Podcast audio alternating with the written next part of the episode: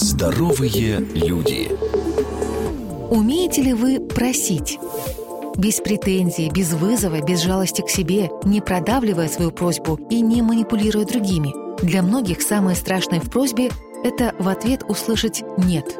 Что вы чувствуете в этом случае? Гнев, печаль, обиду или разочарование – так проявляется внутренняя установка «весь мир мне должен». А когда мир не реагирует на законные требования, возникают капризы, обиды, истерики и попытки манипулировать. В момент отказа страдает наше ущемленное эго. Мы переживаем, что наши ожидания не оправдались. Нам кажется, что мы унизились до просьбы, а наше самолюбие втоптали в грязь. Мы виним отказавшего, лишь бы не замечать очевидного.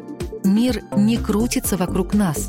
Особенно болезненной ситуации, когда просьба кажется незначительной. Просто отправить письмо или позвонить кому-то. Но легкость исполнения вовсе не значит, что человек должен это сделать.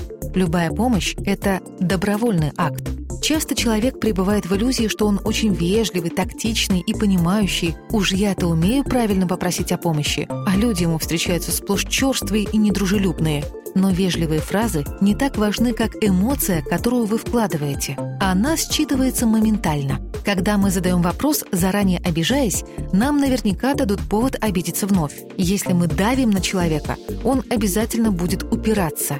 Если мы расшаркиваемся, унижаем себя, то вызываем у собеседника раздражение. Не забывайте, даже если конкретный человек вам откажет, мир не рухнет. Такое отношение снимает ожидания и претензии. Но главное, вам станет проще не только просить о помощи, но и самому научиться говорить «нет».